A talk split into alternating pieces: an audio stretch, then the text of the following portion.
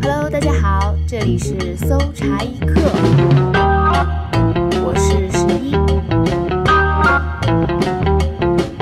最近几天呢，老王在疯狂加班，所以说今天呢，由我来给大家分享案件。华裔神探李昌钰呢，在今年七月被曝制造杀人冤案。美国联邦法院在七月二十一日的时候判决，李昌钰在一九八五年的一桩杀人案件中伪造证据，可能要面临数千万美元的赔偿。那么李昌钰是什么人呢？准确的来说，他是一名刑事鉴识专家，是美籍的华人，出生于江苏如皋市。在他投入刑事鉴识这项工作以来呢，先后在包括美国在内的全球十几个国家参与调查过六千多起重大的刑事案件，协助侦破了好几起重大而且复杂的命案，比如说知名的美国橄榄球明星辛普森杀人案等等，可以说是享誉全球，是大家心目中的华人第一神探。他甚至见识过九幺幺事件。以及肯尼迪总统被杀的案件，李昌钰呢对于美联邦法院的判决是坚决否认的。他声称这个判决对他来说是一种侮辱，并且呢提出了上诉。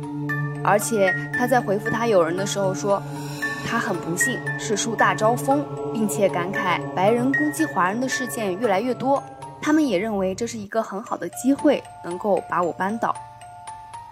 那么真相究竟如何？我们可能还是要等子弹慢慢的飞。今天呢，我先来分享一个李昌钰的成名案件——美国康州的碎木机杀妻案。这个碎木机不知道大家有没有见过哈？一般美国修剪树木的工人用的比较多，反正呢我是没见过，所以我去网上搜了搜，它的体量呢有大有小，但是都非常的强有力。你在一头放那种比较完整的树干进去，另一头就会直接打出木屑，并且喷出来。打成的木屑呢，可以在春天的时候铺在树底下，或者说放在花园里面，提供养分。一九八六年十一月三十日的这一天，美国康涅狄格州正在遭受一场特大的暴风雪，非常的寒冷哈。泛美航空公司的主管将电话打到了理查德的家，原因是理查德的太太。空姐海伦·克拉夫特既没有来上班，也没有请假。电话那头的理查德表现的是非常的茫然。他说自己以为海伦一直在上班。他告诉主管，海伦是趁着假期回丹麦娘家了，不必过于担心。岳母大人呢，最近身体也不太好。他还在电话里面打趣说，海伦已经过了离家出走的年龄了，一定是临时有事赶不回来。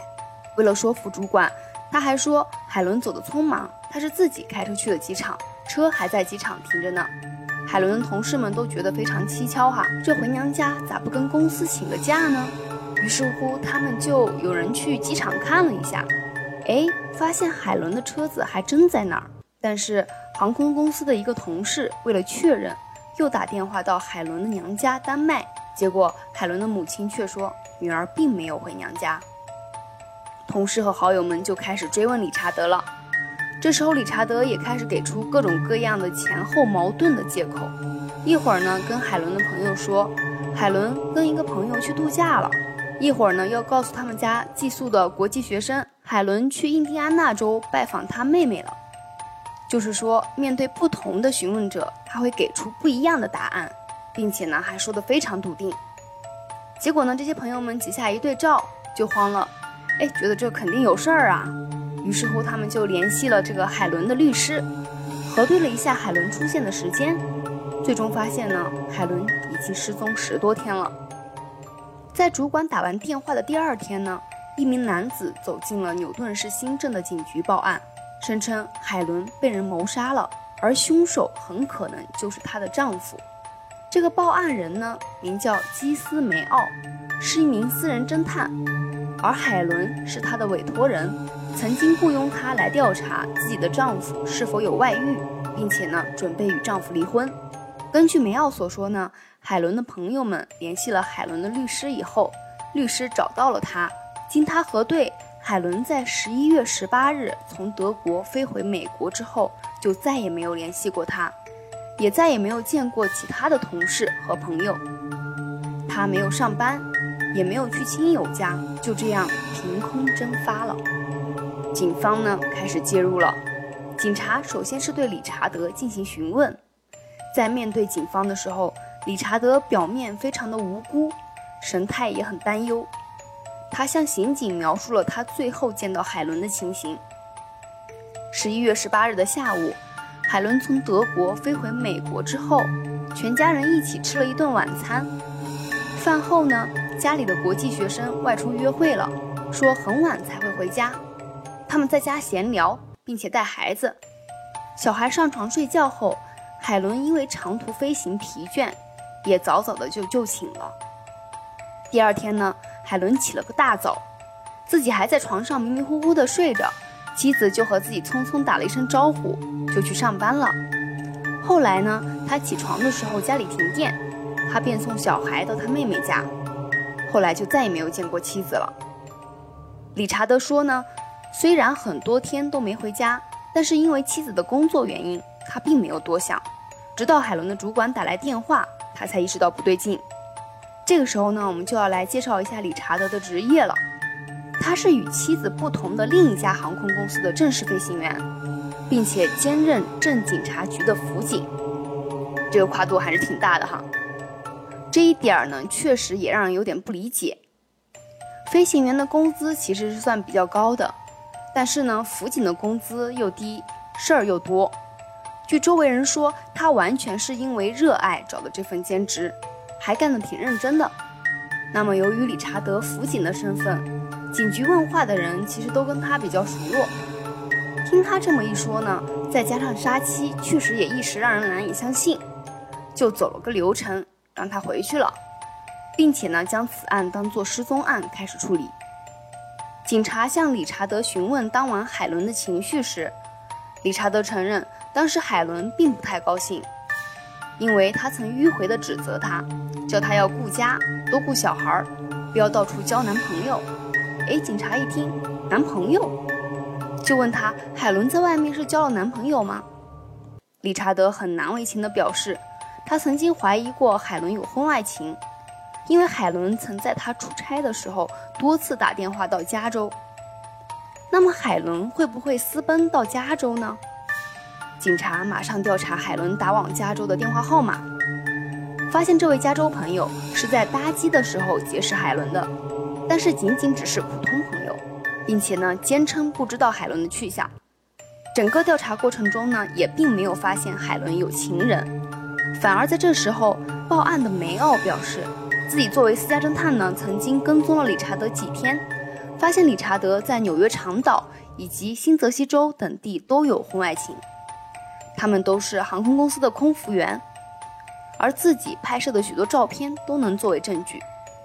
梅奥回忆说，海伦最后一次飞行前，也就是案发前的两个多星期，他将这些出轨照片都拿给了海伦。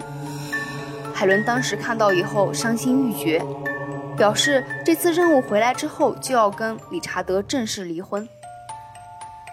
海伦生前呢，还将此事告诉了同事罗拉，并且给罗拉说道：“如果有一天他失踪了，不要认为那是意外事故。”那么这一点呢，就引起了警方的注意。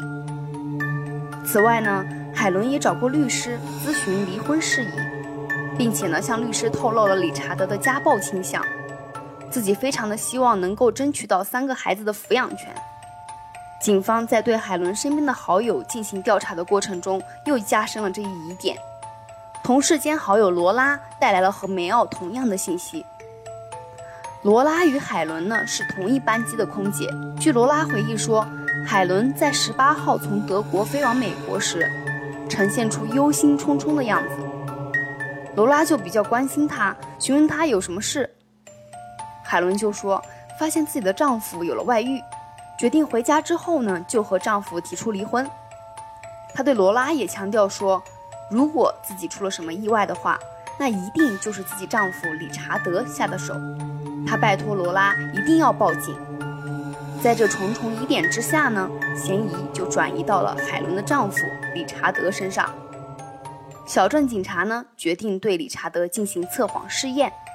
在那个年代呢，测谎是比较值得信任的一种办案手段。理查德呢一口就答应了，说希望警察能够尽快还他清白，早日找到海伦。测谎技术最早是在本世纪初出现在美国的。刚开始呢，它只是一些测谎专家提供的测谎服务。直到二十世纪中期呢，人们对测谎的科学原理有了更加深刻的认识，同时测谎仪器的精确度也得到了大幅度的提高。越来越多人就认同测谎技术是利用科学来拆穿骗徒心理反应的有效方法。测谎仪器主要是记录受测者回答问题时候心理连接生理的反应。比如说，呼吸的速度与深度、心跳的频率、血压，还有因出汗而改变的皮肤电阻等等，这些都是自主神经系统的作用，无法用意志力量来控制的。但是呢，如果经过有效的训练，人也是可以欺骗过测谎仪的。在测谎的时候，理查德神态自若地走进了测谎室，室内呢有一张桌子和两把椅子。桌子上放着一台多线测谎仪，测谎专家让理查德坐在桌子右边，自己呢坐在他对面。测谎专家先开始询问一些无关的问题以及背景问题，再触及控制及关键问题。你有没有杀死你的太太？测谎专家向他问道。没有，理查德以非常肯定的语气回答说。那你有没有教唆他人杀害你的太太？没有。那你知不知道你太太的下落？不知道。测谎仪上面的记录笔忽快忽慢的上下移动，记录纸画出了一条条犹如心电图的曲线。测谎人员每问一个问题呢，眼睛都盯着上下颤动的记录笔，记录这些反应。测谎经过两个多小时才结束。理查德离开之后呢？等待已久的刑警迫不及待地问测谎人员：“他到底有没有杀他的太太？他有没有承认呢？”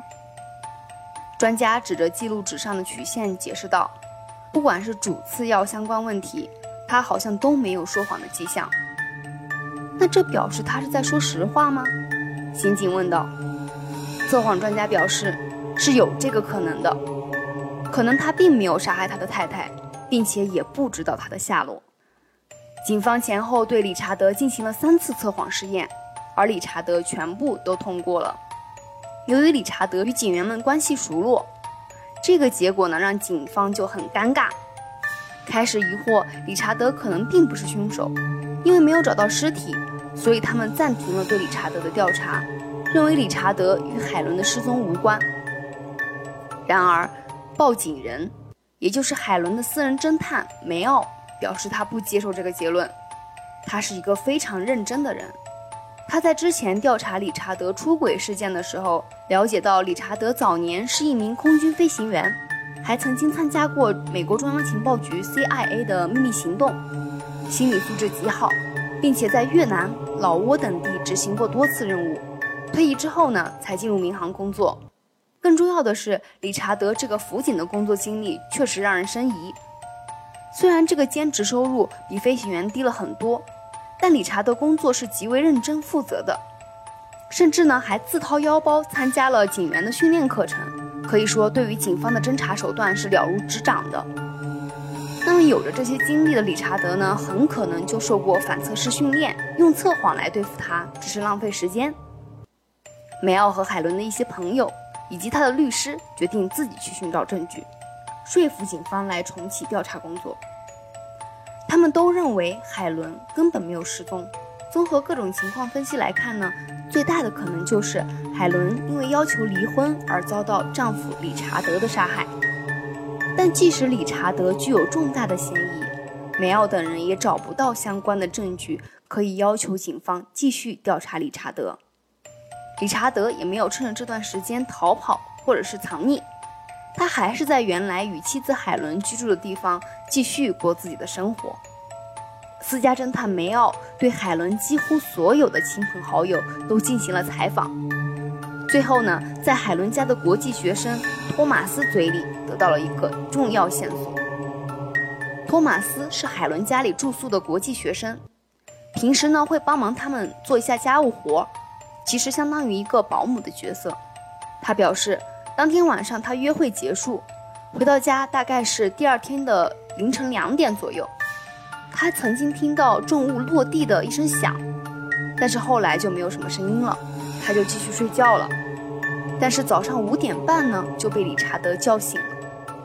他后来回想，当时的风雪是很大的。但是理查德却叫他把小孩的东西准备好，因为房子停电了，他要开车载他和孩子们到他妹妹家。托马斯问理查德：“海伦去哪儿了？”理查德就说：“他已经先去他妹妹家了。”理查德的妹妹呢，住在八十里外的一个叫西港的城市。到了妹妹家，托马斯却发现海伦并不在此处。理查德便随口应付说：“可能他去加班了。”理查德跟托马斯说自己会在第二天的下午四点来接他们，但是第二天一直到晚上九点多钟，他才姗姗来迟。回到家以后呢，托马斯发现家具的位置都被移动过。第二天在打扫主卧的时候，托马斯注意到卧室的地毯上有一块很大的污痕，他当时就提了一嘴。理查德说那是不小心洒上去的煤油。当即直接把有污渍的地方割了下来，并且扔进了垃圾桶。这位国际学生呢，当时是没有满二十岁的，他觉得这个行为很怪异，感觉呢理查德的行为非常神秘，甚至有一点那种凶狠和恐怖的感觉。于是乎，他就回蒙大拿的老家去了。作为私家侦探的职业敏感，梅奥觉得这个地毯肯定有文章，于是呢，他发动自己的人脉。找到当地收垃圾的公司，找到了理查德家的垃圾运送和存放的垃圾场，并且雇佣了一队拾荒者，在堆积如山的垃圾堆中翻了很久，找到了与理查德卧室边缘形状完全吻合的地毯碎块。这种大费周章的寻找行为很快也引起了媒体的注意，更多人开始注意到这起离奇的失踪案，警方就不得不重视起来了。地方检察官在压力之下呢，决定把案子从小镇警局转交给州警。州警拿到了现有的证据，感觉无从下手，人证也缺失，测谎的结果也摆在面前，该如何继续深入呢？于是他们派出了王牌鉴识专家，华人李昌钰博士。然而，李昌钰博士对梅奥寻找到的这个地毯碎片，经过仔细的检验之后呢，宣布那些毯子碎片上并未发现血迹残留，案件还是陷入了僵局。然而，李昌钰通过对国际学生托马斯的问话，警觉地嗅到了理查德在妻子失踪前的行为异常，认为海伦的失踪很大可能上是一起谋杀案件。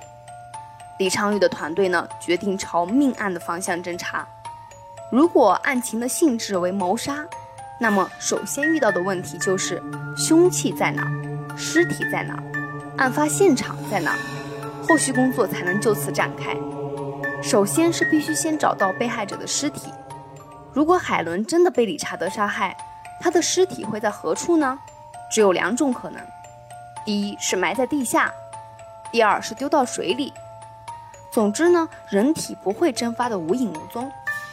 通常来说，搜寻这类离奇失踪案的第一站就是家里。在海伦失踪的一个月之后，李昌钰得知理查德将要带小孩去佛罗里达州度过圣诞节，因此便向法官申请了搜查令，并且于圣诞节当天全面搜索理查德的住宅。李昌钰率他的团队来到海伦和理查德的家中以后。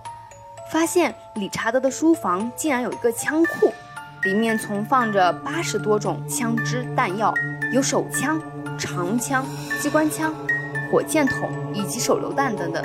此外呢，根据理查德家里的照片，对比原来家里的摆设，发现楼下的床、柜以及家具都移位过了。可是托马斯此时已经回到了蒙大拿，又没有人熟悉理查德家里的摆设。情况呢有一些棘手，技术人员必须找到一位熟悉卧室摆设的人来协助重建现场。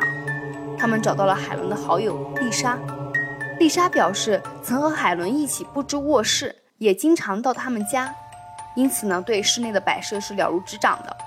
在丽莎的协助下，经过四小时的不懈努力，房间里面的东西基本回归原位了。主卧床的大床有两层床垫，上面这一层是一张特大型的床垫，而下面一层则是由两张单人的小床垫拼合而成。在下面两个床垫外端，李昌钰团队发现了肉眼难辨的七点小血迹，要用放大镜仔细查看才能辨认。经过鉴定呢，血迹属于 O 型血，与海伦的相同，并且通过检验判定这些血迹应该是三个月之内留下的。这些血迹不大像是精血，从形状判断呢是喷溅型的血迹。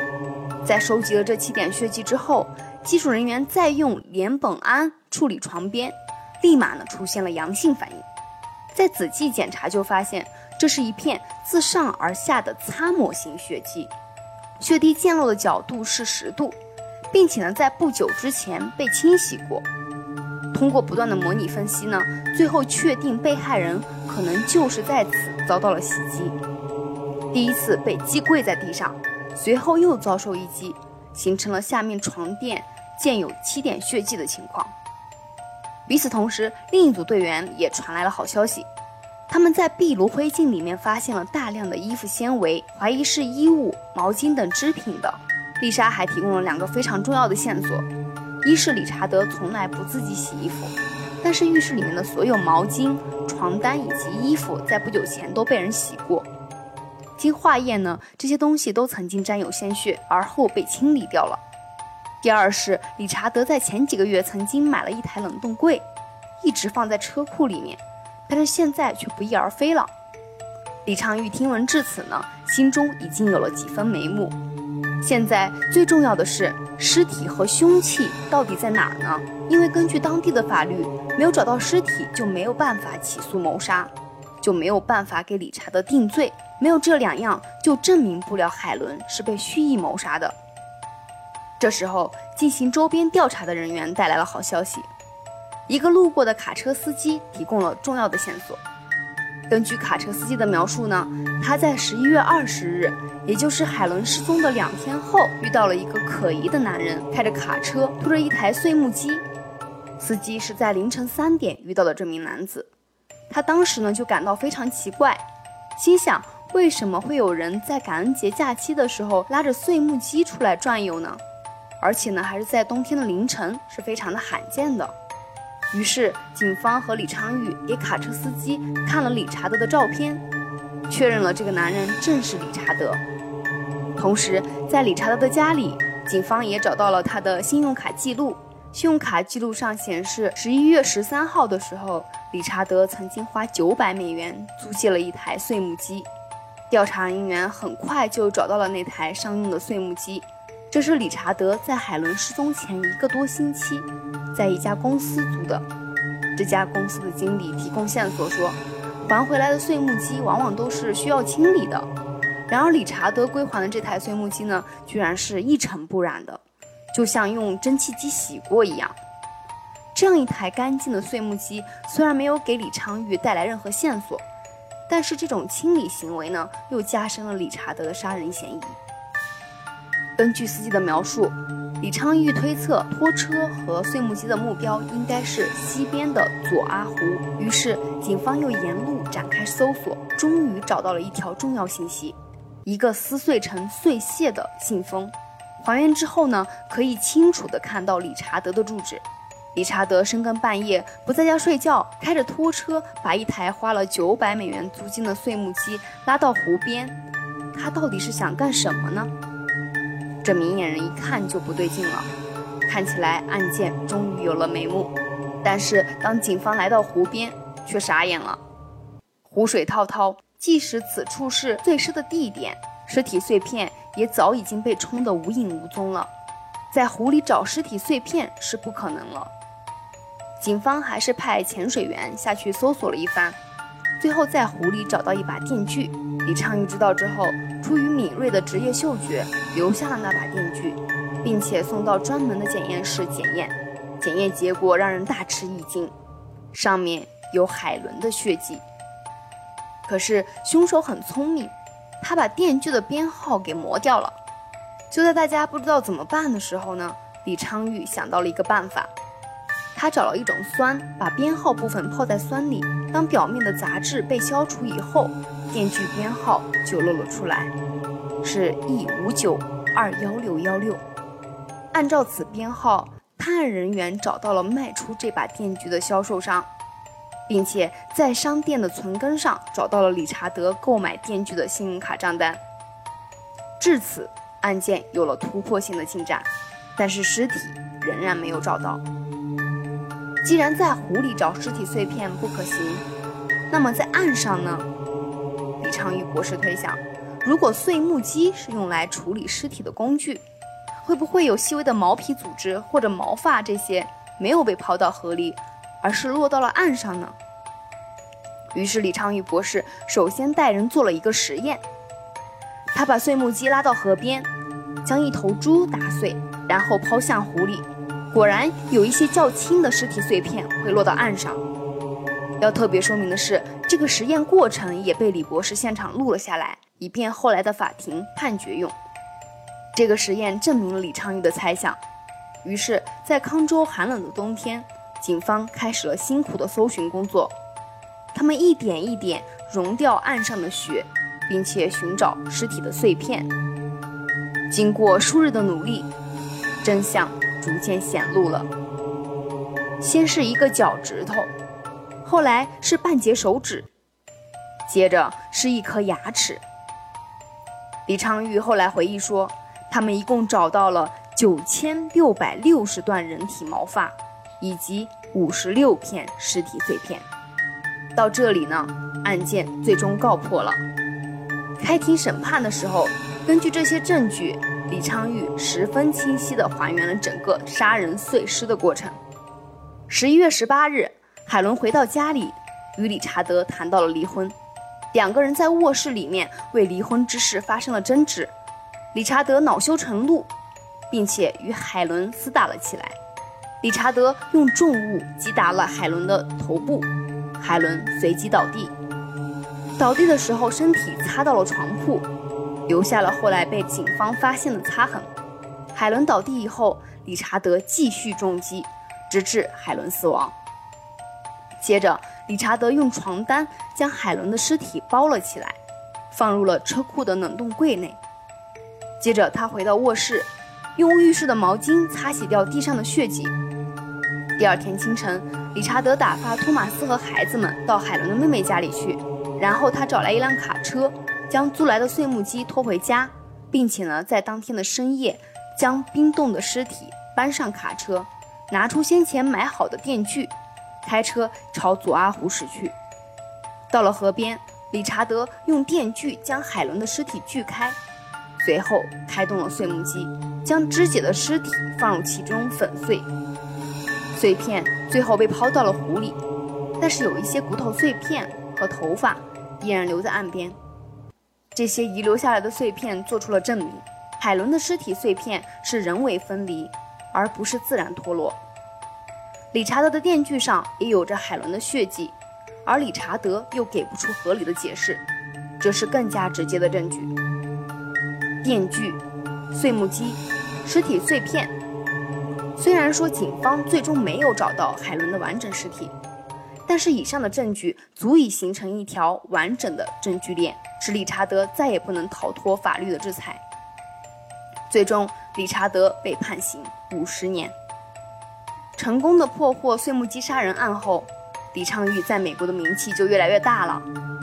很多人都知道有一个叫李昌钰的华裔神探，在没有失手的情况下抓获了凶犯。他被人誉为现代福尔摩斯。华人第一神探，他有多有名呢？一九九七年的时候，康州议会特地为他通过了一条议案，决定发行十三亿美元的债券，支持亨利 ·C· 李博士成立亨利 ·C· 李博士法庭科学研究院及其博物馆。而这个亨利 ·C· 李博士就是李昌钰。不过呢，这里提一嘴，杀人犯理查德在二零二零年一月的时候，因为在狱中表现良好。被提前释放了。那那么本期节目就到这里啦，喜欢我们的频道的话呢，别忘记关注、点赞、评论哦。这里是搜查一课，我们下期再见。